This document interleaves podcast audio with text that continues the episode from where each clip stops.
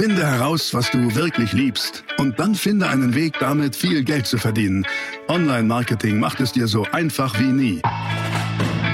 Willkommen zum Mehrgeschäft Online-Marketing Live Podcast.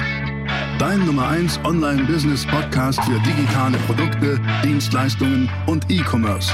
Erfahre echte Erfolgsanleitungen für sofort mehr Umsatz mit deinem Online-Business live aus der Praxis. Viel Freude beim Zuhören, Lernen und Umsetzen. Jetzt kommen deine Hosts, die Online-Unternehmer Pascal Fay und Jeremy Fay. Hey Leute, hallo und herzlich willkommen zum nächsten Video hier bei Mehr Geschäft. Auch spannendes Video, denn wir haben gedacht, wenn wir schon mal so einen tollen Unternehmer wie den Freddy hier haben, Frederik Harcourt, in den anderen Videos habe ich ihn euch schon vorgestellt, dann nutzen wir die Gelegenheit und sprechen jetzt noch über ein ganz, ganz aus meiner Sicht wichtiges Thema, nämlich was sind eigentlich gute Geschäftsideen und wie findet man die? Mhm.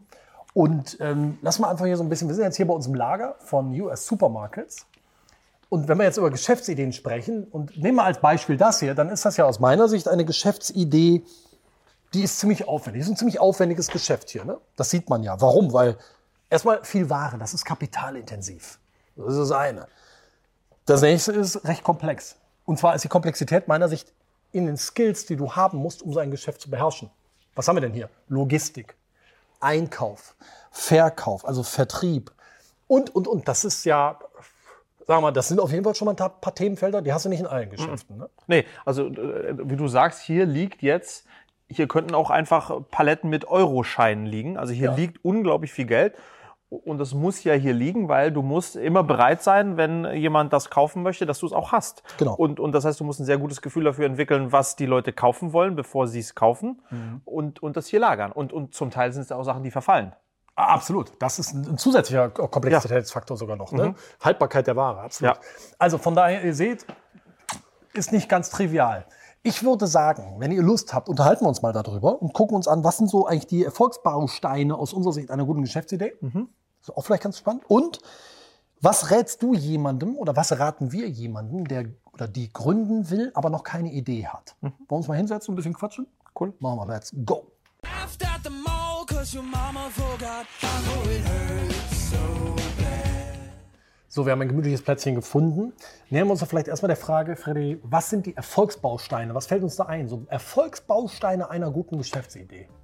Was würdest du sagen? Also ich glaube, das eine, was man sich, äh, was ich mir ansch immer anschaue, ist Marktgröße. Also gibt es, so ist das eine super Nische, wo ich denke, ich habe was erfunden, aber da gibt es gar keinen Bedarf? Mhm. Oder ist das ein Markt, der groß ist und wo meine Idee tatsächlich sich dann auch, meine Geschäfte sich entfalten kann? Sehr gut.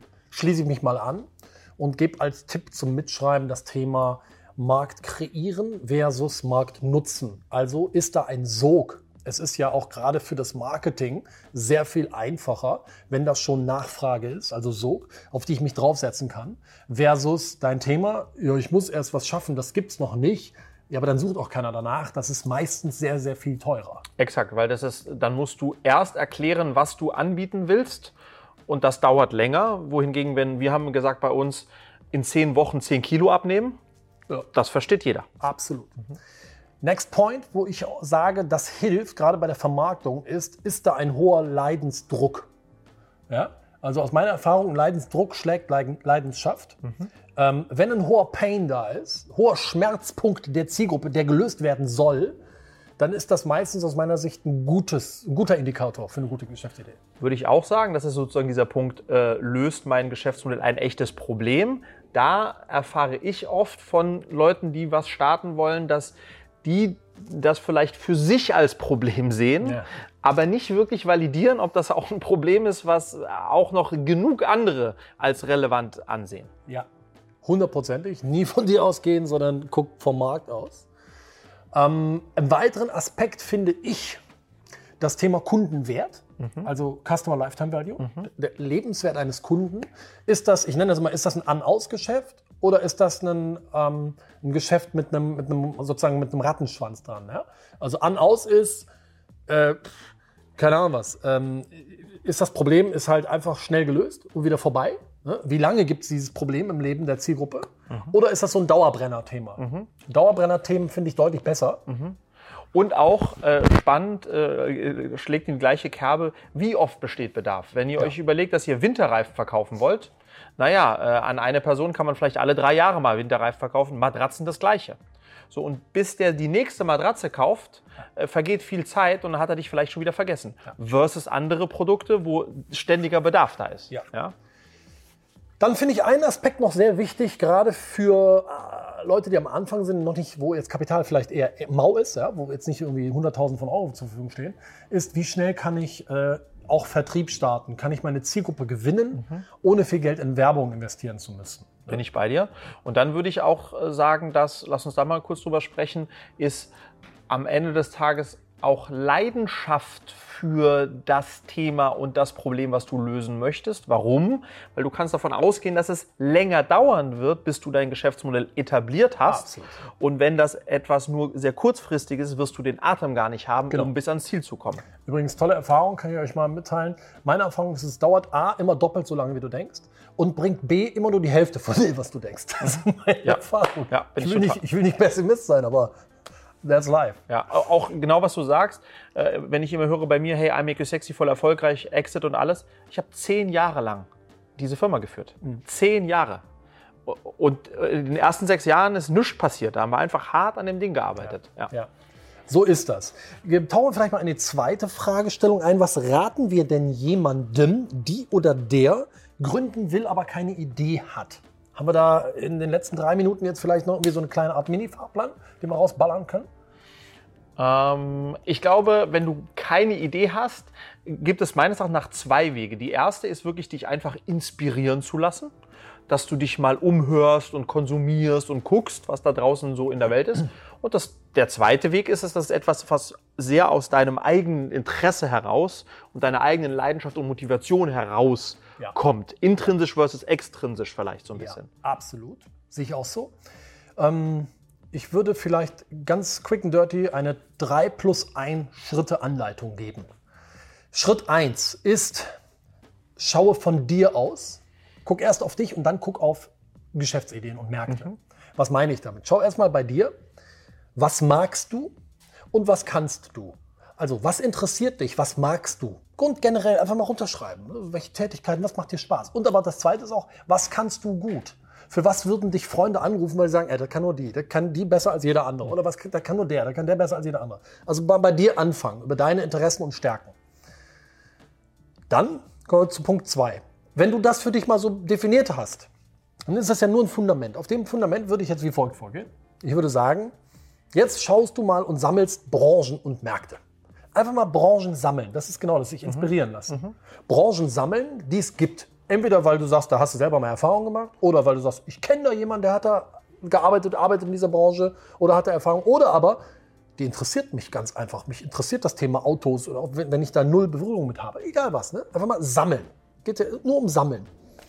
Dann stellst du irgendwann fest, du matchst deine Interessen, was dich interessiert, was du kannst, mit Branchen, die du aufgelistet hast. Und jetzt gehst du ein bisschen tiefer rein und nimmst dir vielleicht eine dieser Branchen oder zwei und machst eine Zielgruppenanalyse. Das ist Schritt drei. Du gehst jetzt in die Zielgruppenanalyse und guckst, was gibt es in dieser Branche für Zielgruppen. Und jetzt kommt wieder das Thema Probleme sammeln.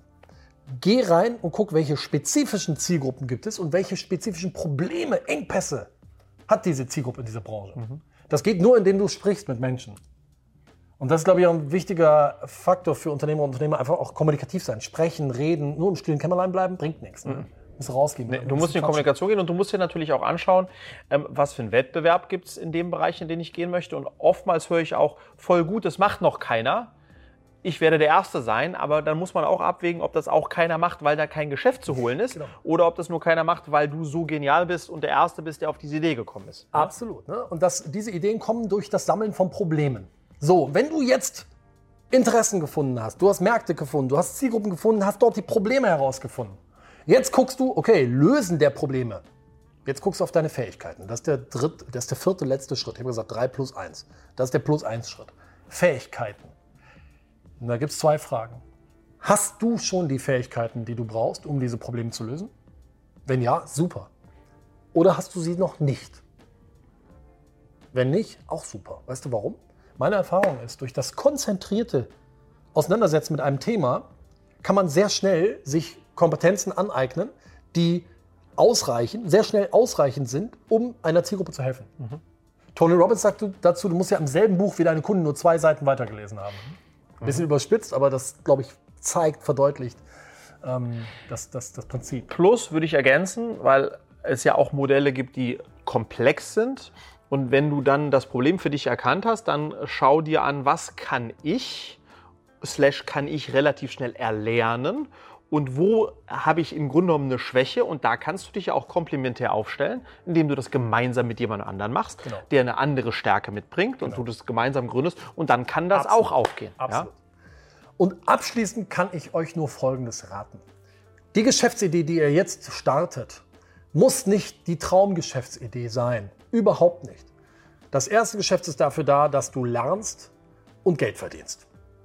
Geld, was du brauchst, um danach mit den Learnings und dem Kapital vielleicht das Geschäft zu gründen, wo du sagst, das war schon immer meine Traumidee.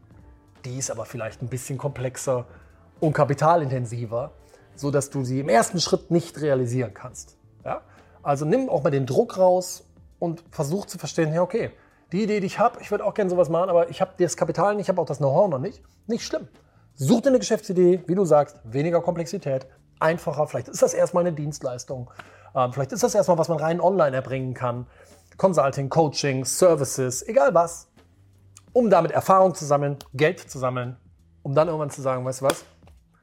Jetzt lege ich los. Jetzt mache ich mein Herzensthema. Cool. Vielen Dank. Ich habe zu danken. Wahnsinn. Hat es euch gefallen? Wenn ja, Daumen nach oben. Hinterlasst uns gerne einen Kommentar. Abonniere hier auch diesen Kanal von Mehr Geschäft. Und abonniere den Kanal von Friedrich Harkott. Haben wir auch hier unten im, äh, in den Show Notes verlinkt. Danke, dass du da warst. Danke, dass ich da sein durfte. Danke fürs Zuschauen. Wir sehen uns wieder im nächsten Video. Ciao. Servus. Das war die nächste spannende Folge des Mehrgeschäft Online Marketing Live Podcast. Finde heraus, was du wirklich liebst und dann finde einen Weg damit, viel Geld zu verdienen. Online Marketing macht es dir so einfach wie nie.